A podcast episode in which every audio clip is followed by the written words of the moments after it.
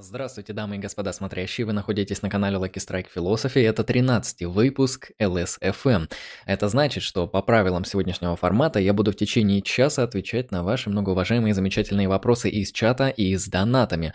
Поэтому, если что, ссылка на Donation Alerts в описании. Вопросы с донатом находятся в приоритете, их я зачитаю сразу, так что а, задавайте свои вопросы по философии, волкологии и другим интересующим а, вас смежным темам. Примерно так. Приветствую подошедших людей. Привет, Денчик. Сиапин Лемон, где мой почетный пурпурный значок? Он у тебя на месте. Здравствуй, мама Гаутама. Пока вы собираетесь, подходите, я расскажу какую-нибудь интересную вещь. Недавно на канале Like Strike Philosophy а, вышла интересная лекция, посвященная проблеме свободы воли. Вы можете найти ее. Эта лекция победила на лекционном аукционе. Вот, и там рассматривался такой интересный кейс, как детерминизм. Знаете, я раньше как-то равнодушно относился к детерминизму, ну и сейчас на самом деле тоже, но я понял, что детерминизм это более сложная концепция и более требовательная. Потому что, знаете, когда задают вопрос, связанный с тем, являетесь ли вы детерминистом или нет, то мы сразу будто понимаем, о чем речь, и будто сразу для нас очевидно. Да, мы детерминисты, мы считаем, что там все предопределено, все определено причинными условиями и так далее, либо мы индетерминисты и отрицаем данную концепцию, рассматриваем мир как набор скорее случайностей или чего-то подобного. Но на самом деле, если вы так посмотрите, детерминизм очень требовательная метафизическая позиция, то есть вы должны быть реалистами, по крайней мере, в контексте трех вопросов. Я не уверен, что каждый зритель Strike Philosophy является реалистом по этим кейсам. То есть первый кейс, который вы должны принять в контексте детерминизма, как реально существующий, это антология причинно-следственных связей.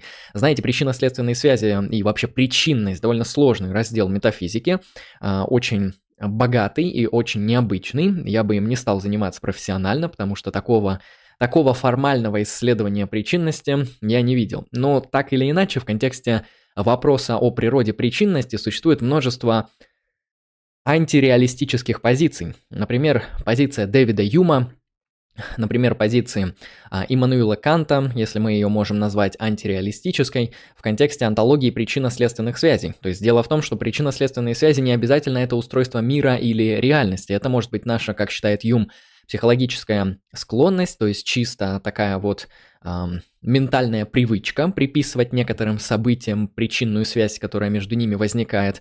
Э, также, помимо этого, мы можем быть антиреалистами и считать, что причинно-следственные связи устанавливаются нами в контексте каких-то концептуальных схем и теорий. То есть мы устанавливаем определенные переменные, эти переменные квантифицируем, и между переменными мы можем иногда, когда нам это необходимо для наилучшего объяснения, устанавливать определенные причинные взаимодействия и связи. И здесь причинно-следственная связь, опять же, не будет играть реального характера, она будет играть чисто такой эм, конструктивно-теоретический, номинальный, эм, я бы даже сказал, эм, языковой характер, да, то есть здесь причинно-следственная связь уже будет носить номинальный характер, а не реальный, то есть причинные связи устанавливаются внутри концептуальной схемы, внутри какой-то теоретической матрицы или линзы, через которую мы интерпретируем тот или иной опыт. И, соответственно, это тоже не реализм, это антиреализм, где причинно-следственные связи существуют чисто номинально.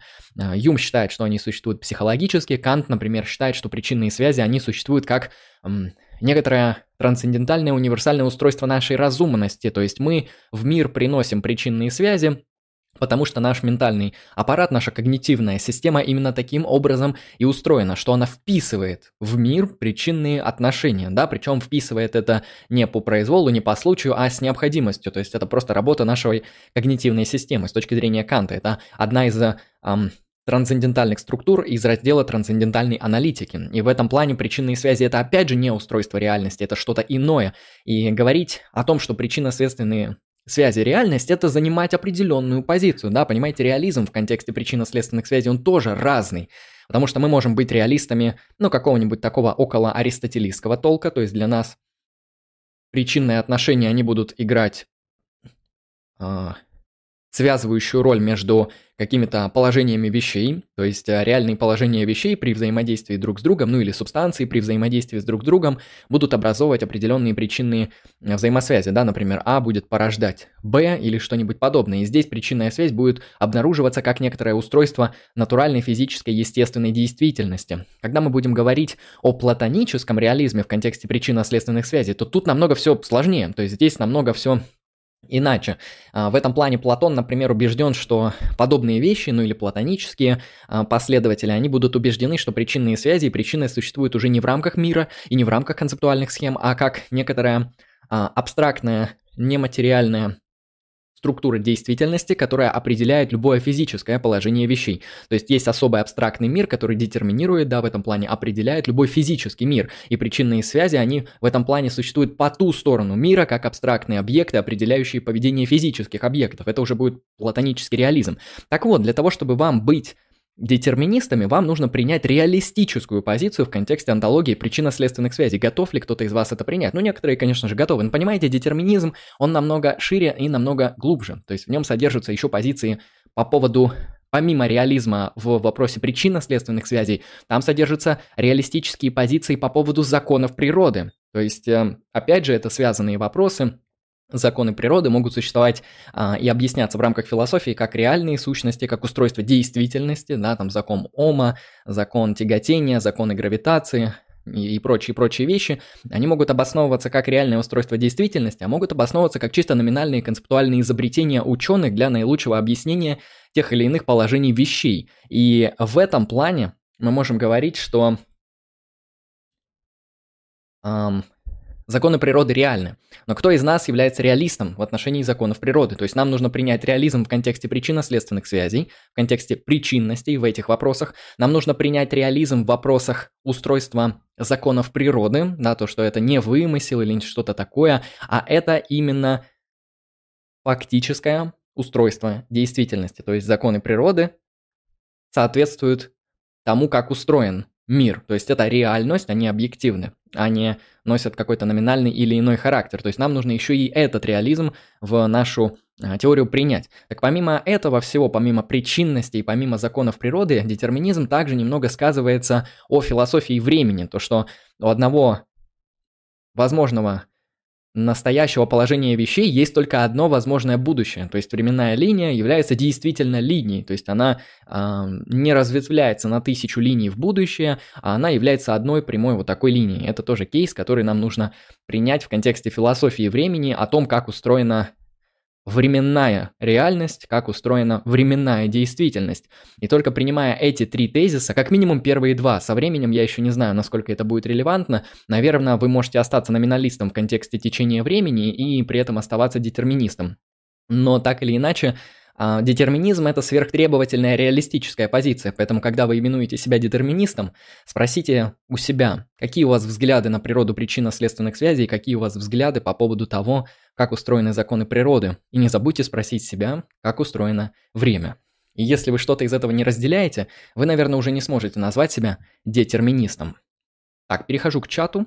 А, всем вам привет, привет Винди, привет Даниил Жаворонков, привет Иван, Ивангар, здравствуй, прищавый суп.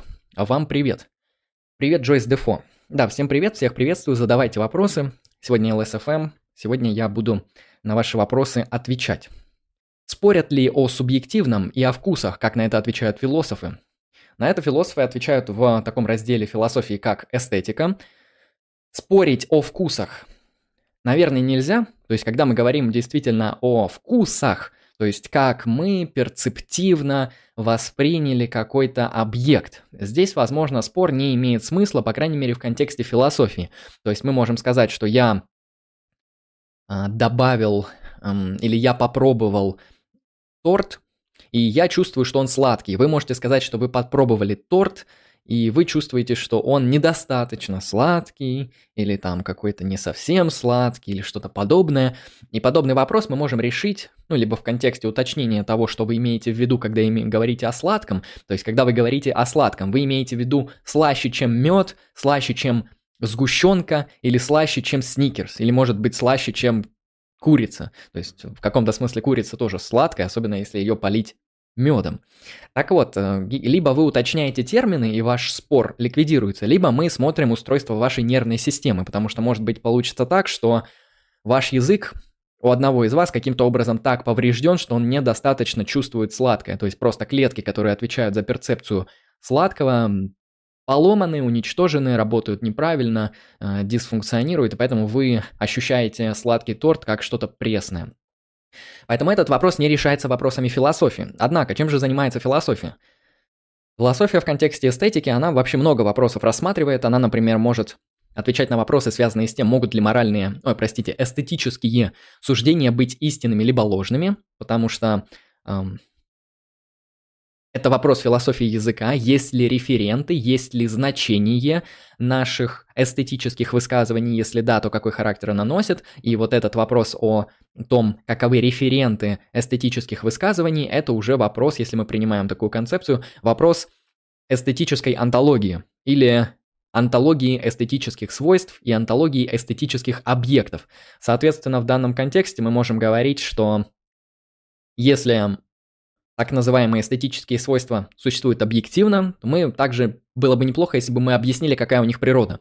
Она у них натуральная, она у них там социальная, может быть, она нон-натуральная, да, носит какой-то абстрактный характер, что какие-то физические закономерности на самом деле а, производят какое-то ненатуральное свойство, которое к ним не редуцируется никоим образом и может как-то независимо от них существовать. И именно это ам, ненатуральное свойство мы какой-нибудь интуицией э, схватываем. Так что в этом плане ам, антология эстетических свойств, она также влияет на то, как существуют эти эстетические свойства. Мы можем быть антиреалистами, сказать, что эстетических свойств нет, тогда мы не, мы имеем права, и у нас нет каких-то философских оснований говорить о том, что это является красивым, а это некрасивым, потому что у нас нет критерия.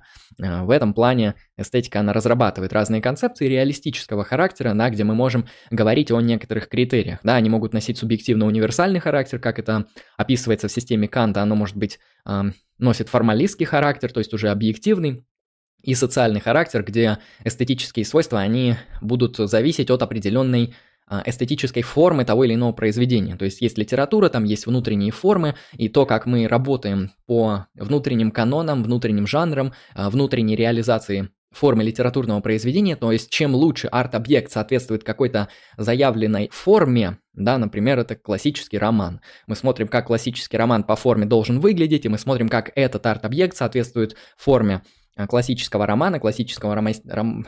романического, да, романистического, э, ну, романа, если он хорошо соответствует, много соответствует, или наоборот, не соответствует, то мы можем на основании этого утверждать, что он там либо эстетически хорош, красив, качественен, шедеврален или нет.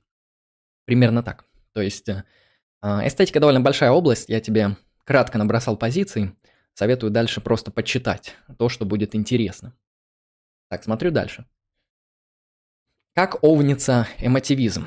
Эмотивизм овнится по-разному. Во-первых, можно задать вопрос, какую эмоцию мы признаем моральной. То есть, есть ли у нас моральные эмоции? А, то есть, э, существует ли у нас отдельная моральная эмоция, которая не редуцируется к другим а, эмоциям? Такой эмоции, судя по всему, у нас нет. У нас нет отдельной моральной эмоции. У нас есть эмоции, которые в разных контекстах играют как бы морально значимую роль. Это, например, эмоция справедливости, эмоция гнева, эмоция эм, сочувствия, сострадания и так далее. То есть эти эмоции, они, любви и прочее, они могут играть морально значимую роль в тех или иных контекстах, а в некоторых контекстах не играть таковой роли, потому что гнев, он не всегда является морально значимой эмоцией, а так же, как и альтруизм, не всегда является морально значимой эмоцией и чувство сострадания. В этом плане а, эти эмоции, они приобретает свое значение как моральный только в контексте определенных моральных фактов, а это уже не эмотивизм. Соответственно, первый кейс, который является проблемой для эмотивизма, это природа моральных эмоций. То есть, что такое моральная эмоция, какие моральные эмоции, а, что делать при противоречии в одном человеке разных моральных эмоций по одному и тому же вопросу, то есть, как они снимаются, как они не снимаются, если они приводят к а, противоречиям, ну, то есть мы не можем разрешить, то, ну, это помойная моральная система, она допускает а, так называемые внутренние противоречия, то есть она уже приводит к некогерентным следствиям, которые внутренними основаниями данной системы не могут быть никак не разрешены, разрешены, простите. Соответственно, помимо этого, Моральный язык необходимо доказать, что он выражает эмоции, потому что моральный язык, он выглядит как пропозициональная структура, у кражи есть свойство быть аморальной. Либо он выглядит как э, структура прескрипций, ты должен поступать так, ты не должен делать этого. А, не прескрипции, а, не суждения о моральных свойствах не являются выразителями эмоций в, этом смысле. То есть необходимо доказать, почему они выразители эмоций. То есть, может быть, они выражают эмоции в одних контекстах, в других контекстах они описывают моральные факты, в третьих контекстах они являются юмористическими шутками, в четвертых контекстах еще чем-нибудь. То есть э, говорить о том, что все моральные суждения выражают эмоции, этот тезис требует обоснований и доказательства. Хороших доказательств у эмотивизма нет, потому что в разных контекстах язык работает по-разному, и чаще всего он работает как раз-таки не как выразитель эмоций, а как выразитель моральных фактов. Более того, он может одновременно отсылать на моральные факты, факты и выражать эмоции. Вы можете а, на основании чувства справедливости заявлять о том, что ваши права нарушены, отсылая на определенные моральные факты, связанные с тем, что нельзя нарушать право собственности других людей, например, потому что это плохо. В контексте какой-то моральной системы, например, системы естественного права, которая является моральной системой, признающей реальные объективные моральные факты. В этом плане вы можете испытывать эмоцию, высказывая определенные моральные высказывания, говоря, что это действие несправедливо, и у вас прям эмоция прям прет. Но в то же время вы этим языковым а, предложением, этой пропозицией, помимо выражения эмоций, еще и отсылаете на определенный моральный факт, то есть вы еще и выражаете убеждение об устройстве моральной действительности в контексте того, что есть благо, что есть зло, то есть вы говорите о моральных фактах. Соответственно, вот этот кейс про то, что моральные суждения должны или всегда выражают эмоции, он не доказан. Соответственно, где-то да, где-то нет. Это да, э, такой, такой момент. В этом плане есть еще проблема Фрэгги Гича. Смотрите отдельное видео на этом канале, посмотрите вебинары по метаэтике для спонсоров. Есть проблема так называемая дилемма Йоргерсона. Есть контраргументы Макентайра, которые вообще связаны с критикой вот эмотивистской теории значения. Ну и в принципе, если так подумать, то эмотивистская теория значения никоим образом не описывает нам моральную реальность наилучшим и каким-то качественным способом. То есть она не позволяет решать моральные споры, она не позволяет нам выстраивать какие-то моральные теории, не позволяет никоим образом отвечать на вопросы, связанные с природой блага. То есть эмотивисты, они так и говорят, что нет, мы на это не можем ответить, ну значит вы тупые. То есть ваша теория плохая, ну буквально. То есть если ваша теория ни на что не отвечает, то это помойная теория, потому что ваши конкуренты отвечают на все эти вопросы очень хорошо, успешно и прекрасно. А, так что у мотивизма, у эмотивизма, как и в принципе у нон-когнитивизма, много проблем. Если вам интересен антиреализм, а, советую ознакомиться с теорией ошибок, у нее намного меньше проблем, чем у эмотивизма. Смотрим дальше. Почему предсказать то, что произойдет, труднее, чем найти причину произошедшего? Потому что предсказание – это работа с тем, что еще не существует. Найти причину произошедшего – это работать с определенными свершившимися, уже каким-то образом зафиксированными вещами. И в силу того, что а, наша модальность при взгляде в будущее, она намного шире, не очевиднее и не яснее, а, поэтому с будущим намного сложнее работать, э, то есть предсказывать какие-то положения вещей намного сложнее, чем описывать то, что уже существует. Я бы это так описал. Существует ли объективная мораль, если признавать Бога несуществующим? Да, а, есть позиции морального натурализма, есть позиции морального нон-натурализма, есть позиции утилитаризма как нормативной теории, есть позиции естественного права, есть деонтологические системы Иммануила Канта, ну, кстати, естественное право это тоже а, деонтология, есть моральный натурализм аристотелевского типа, который не зависит от Бога в описании моральной реальности. Так что объективная мораль может существовать без Бога. Более того, если Бог существует, то объективной морали нет, потому что теория божественных команд – это форма субъективизма. То есть в теории божественных команд мораль зависит от воли от произвола, от волевого действия божества. То есть это уже субъективизм, потому что есть такой субъект, как Бог, который произволяет э, то, что он считает хорошим, и то, что он считает плохим. Соответственно, мы, как люди несовершенные, как те люди, которые не могут договориться по поводу моральных кодексов между друг другом, потому что мы все склоняемся к разным э, моральным фактам, мы должны обратиться к какой-то иной инстанции, которая круче нас всех, которая совершенней любого человека. Совершение любого человека – это Бог. Более того, Бог, он совершеннее даже, чем ангелы. А в этом плане Бог и теория божественных команд – это субъективизм. Это не объективная мораль, это субъективная мораль, которая зависит от самого совершенного субъекта в бытии – Бога.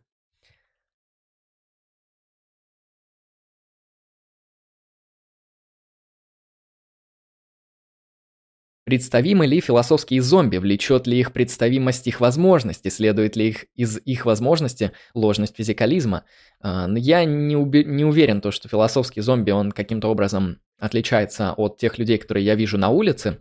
То есть философский зомби – это человек с точно таким же а, физическим состоянием, как у меня, только при этом без квалитативных свойств.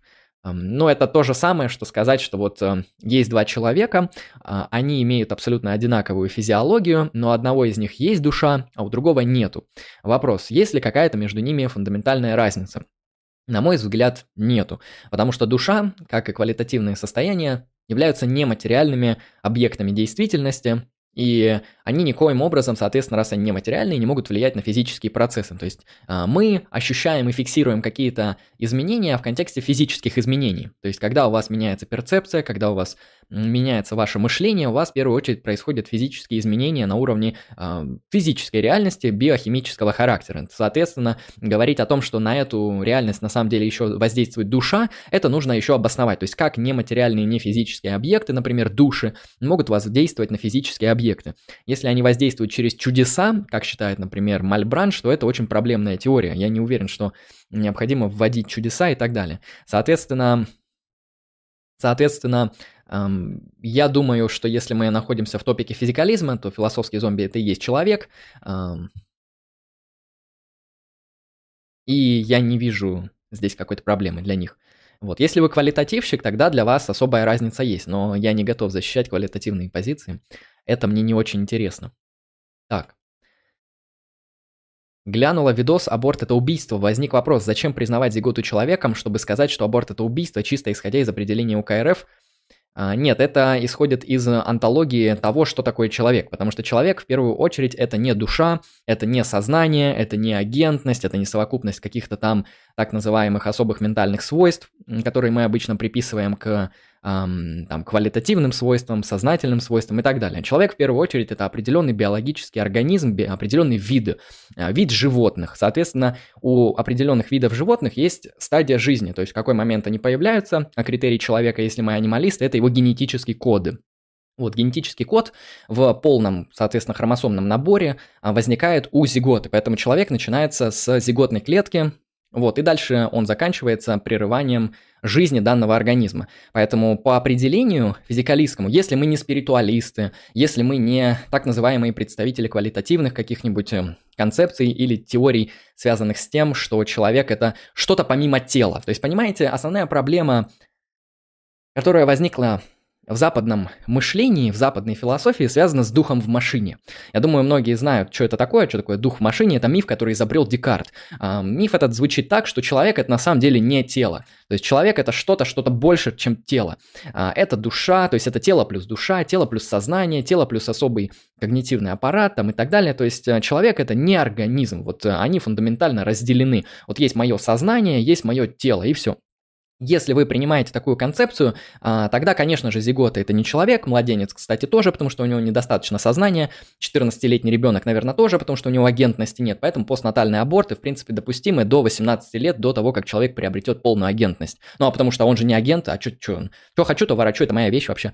А, я что родил, я ее и убью. Соответственно, проблема заключается в том, что если принимаем критерий человека, который не связан с физической картиной реальности, с биологической, химической картиной реальности, натуралистической, то мы получаем сакральную мифологию, где человек это особый тип души или особый тип сознания. Готовы вы это принять? Пожалуйста, я не готов. Соответственно, далее, если человек это все же не душа, не спирит, не сознание, не что-то вот, не что-то, что по ту сторону вашей телесности, то а, человек это организм. Вот. Причем а, это вид организмов, который существует благодаря вот этим популяционным свойствам, которые фиксируются в рамках определенных эволюционных популяционных наук, изучающих а, человеческие а, популяции. Вот, так что человек это особый организм, это вид, и имеет он определенную стадию, начинается с зиготы заканчивается своей смертью. Поэтому убийство зиготы просто-напросто является по определению убийством человека. А, можем ли мы это за, за это наказывать? Это вопрос юридической практики. Нужно ли за это наказывать? Это вопрос а, юридической практики. То есть, на мой взгляд, то, что это убийство и это плохо, это база. А, какое за это должно быть наказание, вопрос отдельный. Я не считаю, что это нужно запрещать, потому что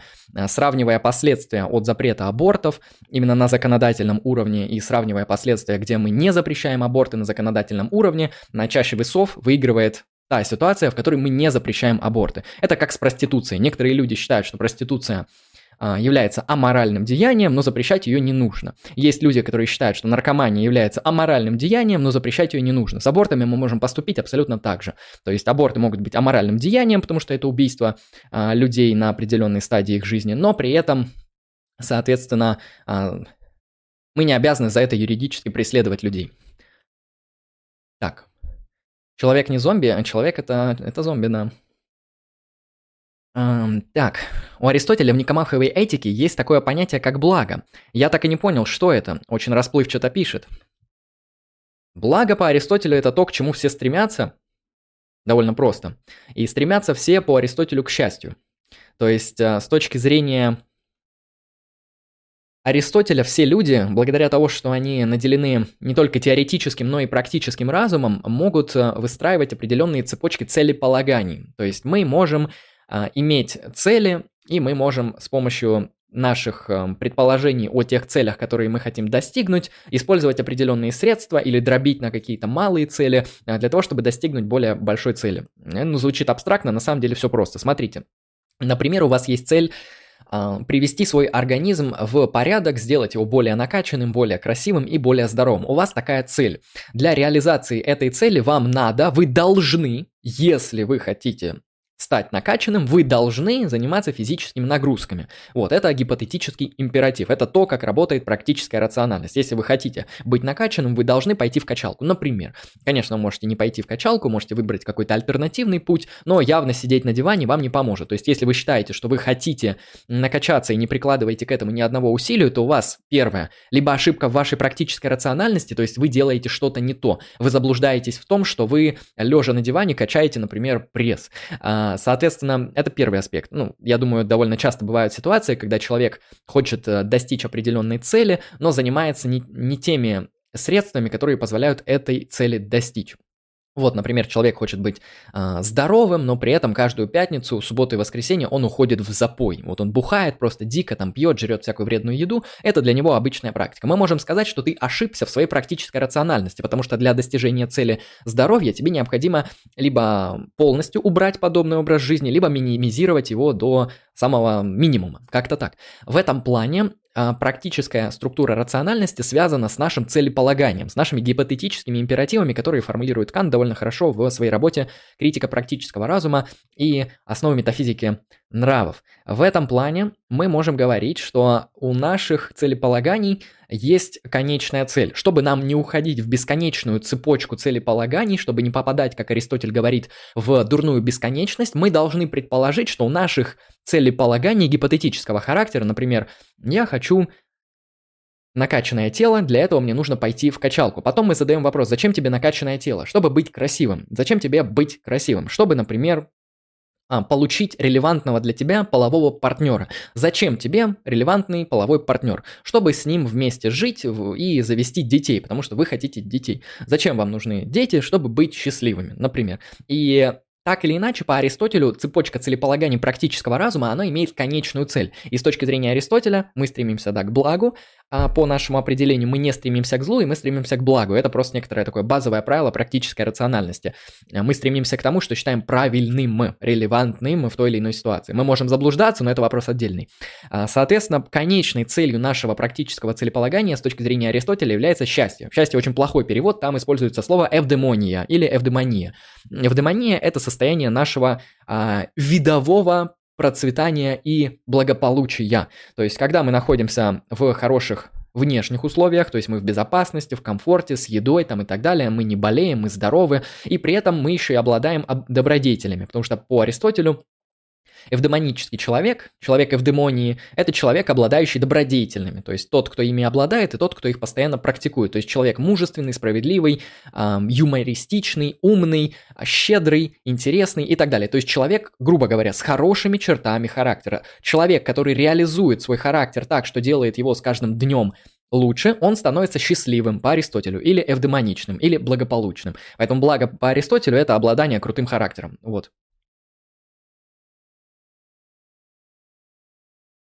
Жаль, вы с Алиповым не до конца обсудили тему абортов. Он говорил на стримах, что отсылка к генетическому коду – это не исчерпывающий критерий вида. Это не исчерпывающий критерий вида. Я это знаю, в принципе. Это вопрос вашего выбора, то есть это не единственная философская позиция. В философии и биологии полно позиций по, по вопросам того, а, как демаркировать виды. Есть позиция, связанная с тем, что, ну, я как посмотрел, наилучший критерий на данный момент – это генетический критерий, связанный с тем, что демаркация вида может происходить по его генетическим критериям. Есть помимо этого иммунологический критерий. То есть у нас есть особая врожденная система, не только у нас, но и у других организмов, которая демаркирует собственные видовые э, критерии организма, да, то есть э, как отделяется организм не, от, орга, не от, от другого организма, вот подобный критерий демаркации, он уже есть в природе, он называется иммунитет, то есть как работает иммунитет. Иммунитет – это способность демаркировать свой организм от чужеродных организмов для того, чтобы уничтожать другие организмы. И поэтому мы можем сказать, что критерий организма – это не гены – это иммунитет. Устроит вас такая позиция, подумайте на досуге. Соответственно, помимо этого критерия может быть вообще социальный критерий, да, то, что организмы – это на самом деле конструктивные выдумки ученых, а ученые – это маги и колдуны, понятно, это очевидно. То есть, смотрите, они сидят в лабораториях, как что-то там своими колбочками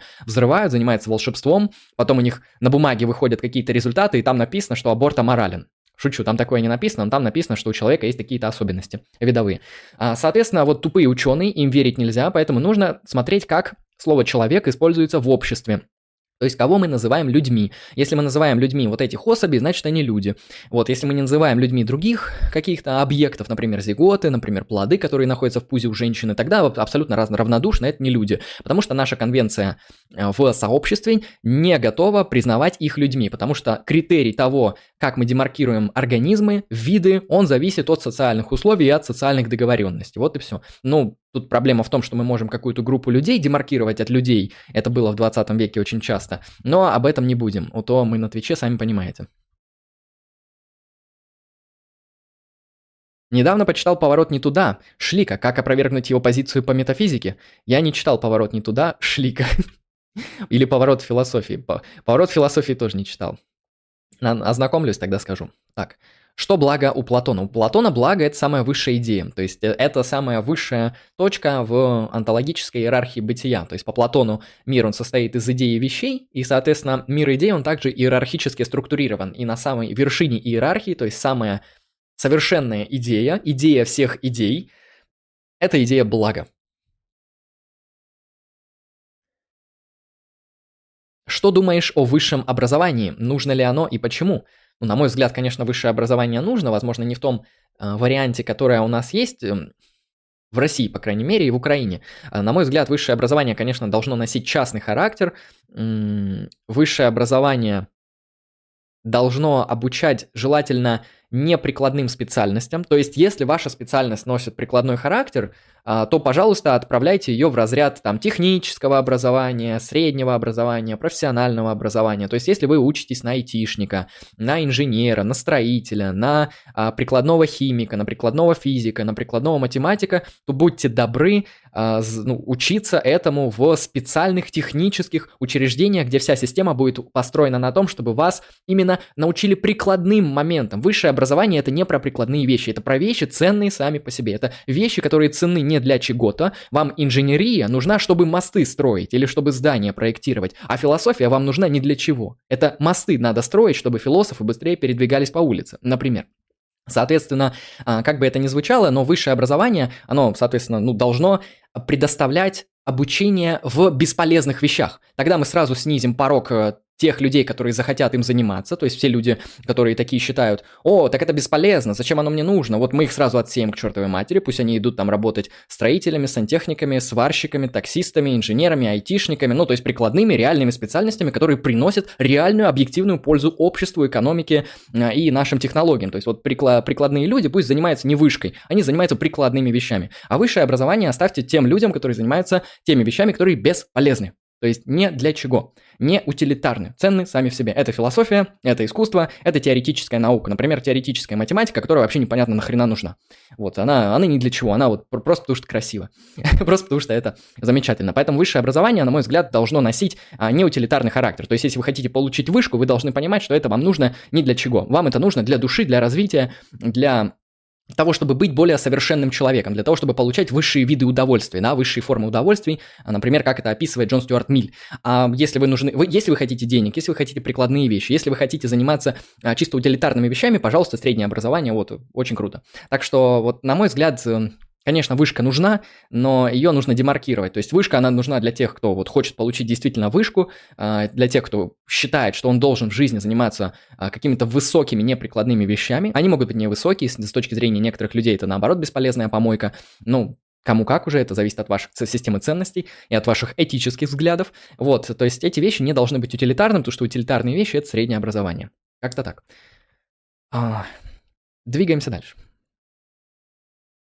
Почему традиционная логика, средневековая логика силлогизмов, включена в логику предикатов первого порядка?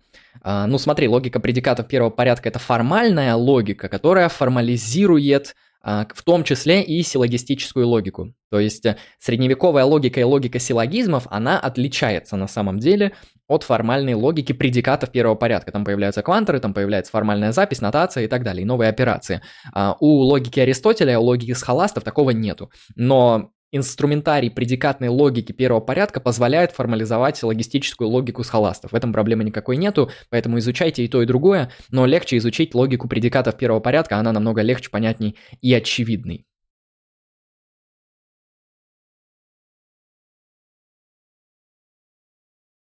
Например, на стриме Росова Алипов сказал, что сперматозоид можно понимать как гаплоидное поколение вида Homo sapiens. Можно, но понимаете, критерии организма-то нужно определять. То есть у нас, у нас люди, они существуют как особые типы гаплоидных существ, или мейнстрим такой, что люди, они существуют вот в момент появления уже полного набора хромосом. А, как-то так. То есть здесь нужны дополнительные аргументы, дополнительное обоснование, но я не против тех людей, которые готовы это принять. Просто мы получим особые следствия, что убийство сперматозоидов – это убийство людей. Причем массовое и очень, так сказать, жестокое.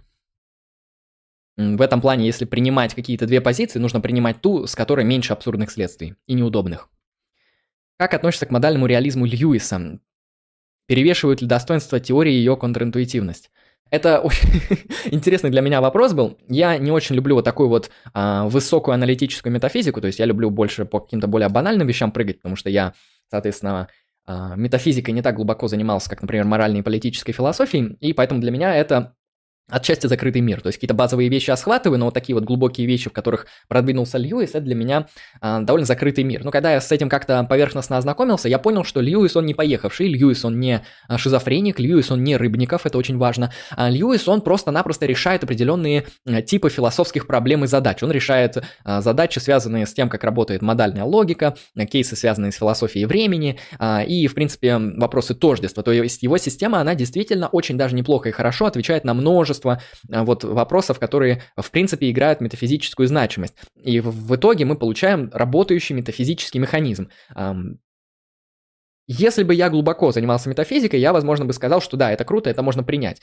Просто для меня, понимаете, для меня не выглядит чем-то сверх таким неадекватным и контринтуитивным, что а, возможные миры на самом деле не отличаются от действительных миров где это вот эта вот тонкая граница. То есть, ну, действительный мир – это, наверное, тот мир, в котором вот я сейчас, по крайней мере, обитаю в данный момент с вами. Вот там, не знаю, мир, когда существует Александр Македонский, а, он обитал, соответственно, в своем актуальном мире. Сейчас Александр Македонский – это вообще прошлое, это то, что не существует. Особенно если вы презентист, а не этерналист. Э, поэтому вот если мы принимаем модальный реализм и получаем решение такого большого количества метафизических проблем, и всего лишь как бы странная вещь, связанная с тем, что возможные миры, они являются и действительными мирами, по-моему, это не, не так-то и проблемно. То есть, действительно, мы можем принять это следствие, тем более я не вижу, какие проблемы оно создает. Ну окей, ну скажем мы, что возможные миры на самом деле реально существуют. И чё? Ну хорошо, я могу представить себе возможный мир, в котором существует треугольник.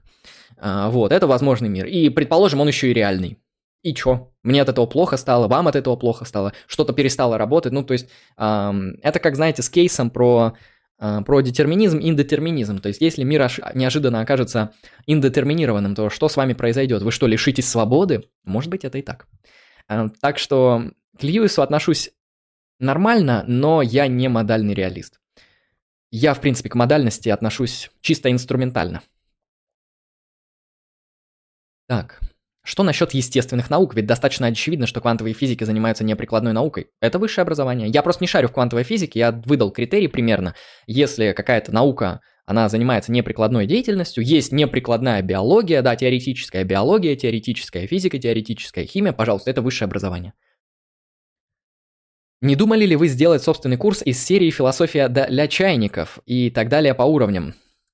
Если бы я примерно понимал, как бы он выглядел, наверное, бы что-нибудь сделал. А, но Мне удобнее работать с людьми, когда они просто задают вопросы. Я просто, я, у меня нет понятия того, кто такой чайник.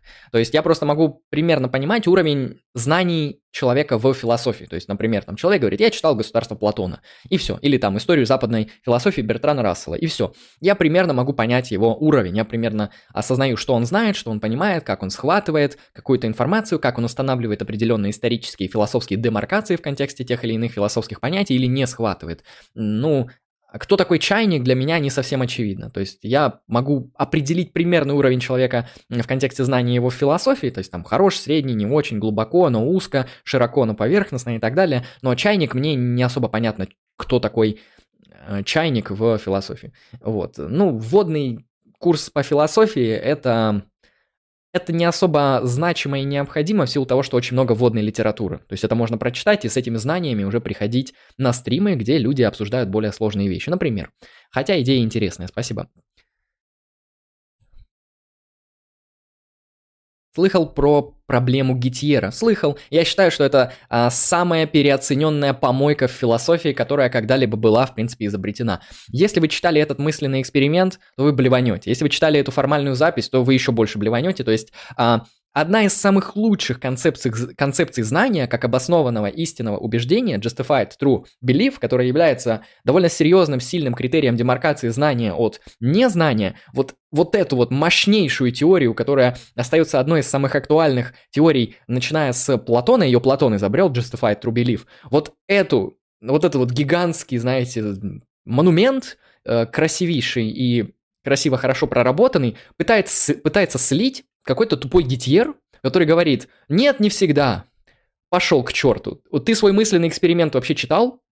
Ты видел, что ты там написал? То есть это такого а, тупейшего, бесталантнейшего абсурда в плане обоснования и слива каких-то концепций я еще не видел. То есть, э, да, я знаком с проблемой Гитьера, мне, так сказать, мне на нее равнодушно. Гитьер не смог.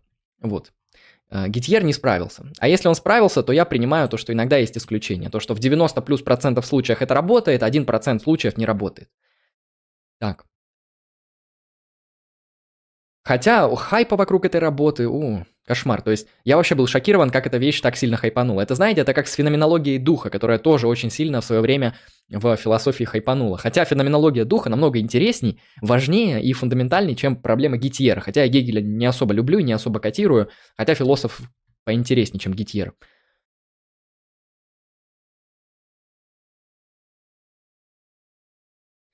Но вот общество порешало, что считать зиготу человеком, поэтому наделять его естественными правами – это абсурд. Так естественные права и то, что ты человек – это разные концепции. То есть естественные права, они связаны с твоим правом на собственность, жизнь и свободу. А право на собственность, оно может находиться в состоянии потенциального актуального, то есть если у вас нет собственности, у вас нет права на собственность, потому что не во что его реализовывать. А, ну, в контексте локовской философии. А, право на свободу, оно тоже потенциально актуальное, вы его полностью приобретаете, когда становитесь агентным человеком. Вот. А право на жизнь, оно есть с зиготы. Поэтому если мы защищаем естественное право зиготы, если мы находимся в дискурсе естественного права, естественное право зиготы на жизнь, то в этом нет абсурда. Ну, либо ты про чойс. Так, и для тебя просто это абсурдно изначально. Ну и тем более у зиготы может быть право на собственность в контексте того, что на зиготу э, есть юридические прецеденты, в которых мы можем переписать на э, нерожденного ребенка наследство. А, например, вы дед, а, у вашей дочки беременность на втором месяце, и вы переписываете имущество на будущего рожденного ребенка, в случае чего. И, например, вы умираете, и ребенок рождается, и он по юридическому контракту получает собственность деда. Это значит, что в этом контексте не во всех странах такая штука, правовая традиция работает, но она, в принципе, она может быть, и она релевантна. По-моему, в Европе, в какой-то стране это работает и нормально. А, соответственно, когда человек вот родится, он получит свое право на собственность, но он уже его имеет, потому что на него можно переписать наследство, пока он является зиготой, пока он является плодом или чем-то подобным. Так что это тоже такой кейс интересный. Видел очень интересную аргументацию со стороны Филиппы Пуфут насчет аморальности абортов. Воспроизведи, потому что у нее там было, по-моему, несколько аргументов, связанных с аморальностью абортов. А, вот, мне интересно, с каким ты ознакомлен и как ты его понял. Каков вклад Ницше в современную философию? Огромнейший вклад Ницше в современную философию, просто а, фундаментальнейший. Если мы смотрим на философию 20 века, Ницше творил в 19, то, конечно же, он повлиял на таких мыслителей, которые некоторые из которых прямо себя именуют последователями Ницше, Ницше Ансами. Это Мишель Фуко, это Жиль Делес, который реинтерпретирует Ницше, который показывает параллели Ницше и Спинозы, а Ницше и Лейбница, что тоже, тоже, кстати, довольно интересно. То есть вот Фуко, Делес, объект, а, акторно-сетевая теория, прошу прощения, которая вылезает уже из Делеза и во многом вдохновляется Ницше – Эм, вот Ницше много на что повлиял, в основном на континентальную философию. А, конечно, в основном на нее. А, если говорить про аналитическую философию и влияние Ницше, оно тоже прослеживается. Есть а, так называемые философы-имморалисты в контексте аналитической философии, которые стоят примерно на тех же этических взглядах, что и Ницше, что мораль, э, ну, кстати, Ницше можно по-разному интерпретировать в контексте его этики, то есть есть антиреалистские позиции, в контексте этики Ницше есть реалистические позиции, которые считают, что он, например, моральный натуралист, то есть у него мораль зависит от некоторых эм, биологических особенностей человека, но просто люди, они так сильно разнятся, что одни из них имеют рабскую природу, ресентиментную природу, природу зависти, ненависти к успешным, богатым, крутым людям. Как это демаркировать? Да на практике постоянно это происходит. То есть посмотрите, как люди реагируют на православных попов в России. То есть если у человека э, пригорает от того, что а, некоторые представители православной церкви используют Мерседесы для своего передвижения, используют самолеты и яхты. Все, это ресентиментная чернь, раб, быдло. По Ницше, по Ницше, я так не утверждаю. А, потому что, ну, человек завидует, потому что люди успешные, богатые, прославленные, э, нужные обществу и очень крутые. То есть у человека зависть к успеху. Если у человека зависть к успеху, это тупое ресентиментное быдло. По Ницше. Я так не считаю.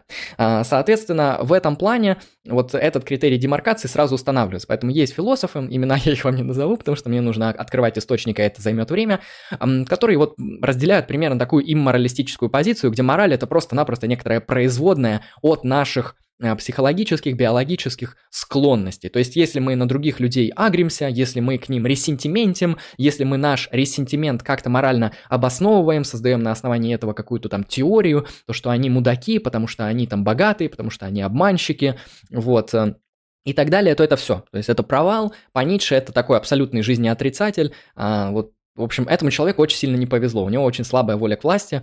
И по Ницше, так как это довольно агрессивный философ, такого человека лучше выкинуть в помойку. Мы это осуждаем. Но это Ницше. Вот, так что Ницше, он много на кого повлиял, и на этическую мысль, и на генеалогический метод, и на представление о сверхчеловеке как некоторой форме преодолевающей трансцендентного бога, устанавливающей некоторую имманентную реальность а, восприятия мира и так далее. То есть а, перспективизм в эпистемологических взглядах такого ницшанского толка, где нету эм, нету фактов без интерпретации, нету интерпретации, не нагруженной фактами и так далее. То есть, эм, нет, Ницше очень влиятельный, но его влияние, оно немного отличается от влияния, например, Гегеля, от влияния Платона или Аристотеля, потому что у Платона, у Аристотеля другие философы, они просто наследуют их идеи и их дорабатывают, а, реактуализуют и ну, доопределяют. То есть Аристотель что-то начал, а Фома продолжил, а, а Макентайр еще продолжил Фому и Аристотеля. То есть здесь мы э,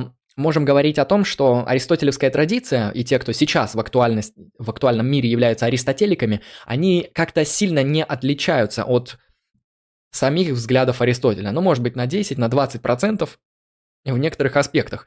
Но когда мы говорим про Ницше, его влияние другое. Ницше создает символ, миф, архетип, красивую метафору, интересное слово, которое начинает влиять не концептуально, а вот э, чисто вот так вот эмо эмоционально. Да? Люди начинают эмоционировать под воздействием Ницше и производить что-то свое, производить там интересные литературные произведения, философские произведения и так далее. То есть Ницше, он вызывает эмоционирование на определенные темы, а Аристотель – мышление на определенные темы. Так что Ницше много на кого повлиял, но по-разному.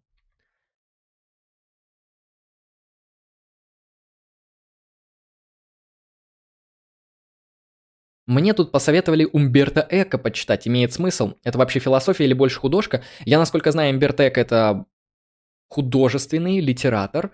То есть я не знаю, где Умберто Эко упоминается в аналитической философии, ни разу не видел, не слышал. Я, сlı... я даже не слышал то, что Умберто Эко где-то рассматривается в контексте континентальной философии, то есть это это явно художественный писатель, у него там есть какие-то очень крутые романы наподобие «Имя Розы». Если тебе интересна литература, прочитай. Но я не эксперт в литературе, я не знаю, насколько хорош Умберто Экко в контексте литературы. Но я слышал литературоведы, они о нем довольно высоких отзывов, то есть он людям нравится. Но я не эксперт, я тебе просто пересказываю то, что слышал. Пишут, в нижнем интернете много интересных вещей, это действительно так. Если очень сильно покопать, можно найти такое, после чего не захочется заходить в интернет вообще, ни в верхний, ни в нижний. Умберто Эко не философ, а историк по образованию, поэтому его исторические романы стоит читать. Он вообще реформировал этот жанр, перенеся в него, привнеся в него залихватский постмодернизм. Окей, можно и так сказать про Умберто Эко. Так, остается еще минута. Сейчас я посмотрю, не пропустил ли я какой-нибудь интересный вопрос. И буду заканчивать.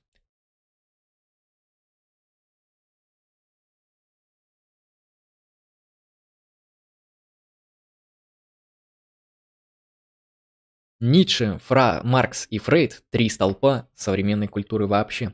Ну, скорее, культуры 20 века, потому что сейчас к Марксу очень скептически относятся, к Фрейду скептически относятся, да и Ницше уже как-то люди не особо котируют. Так что если мы говорим про современный 21 век, люди все больше и больше, чаще и чаще, чаще в контексте философии и академической мысли апеллируют к ну, более классическим авторам, там Рене Декарт, Аристотель, Лейбниц, Спиноза, Иммануил Кант, Джон Стюарт Миль, Бентам.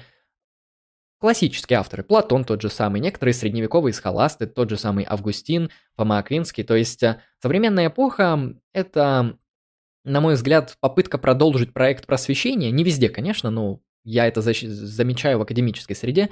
Это попытка продолжить проект просвещения, а проект просвещения, он направлен, конечно же, на такие классические вещи, рациональные вещи, философские вещи, не на вот эти вот а, различные крутые метафоры, не на крутые революционные изменения и прочее. То есть это, это что-то, что сейчас меньше актуально, чем, конечно же, а, классические авторы, которые пишут ясно, понятно, аргументативно в духе классической философии и эпохи просвещения. Так, читали ли вы Хофера? Нет, не читал. Какие вебинары будут дальше? Те, которые победят на будущих аукционах. На этом я буду заканчивать. Вы были на канале Like Strike Philosophy. Это был 13 выпуск LSFM, и с вами был Андрей Лемон. Прошу вас настоятельно новых зрителей подписаться на все имеющиеся ресурсы в описании. У нас есть подкасты, группа ВК с интересными постами. В общем, контента навалом, можете найти то, что вам по душе и нравится. Если вам нужны, это я обращаю внимание на частные услуги, которые также я могу предоставлять, если вам нужны философские консультации, философское репетиторство со мной лично в частном порядке, то записаться вы на него можете по ссылке в описании. Там вы увидите цены и контакты, как со мной связаться. На этом у меня все. Приходите еще. Спасибо за внимание, всем удачи и всем пока.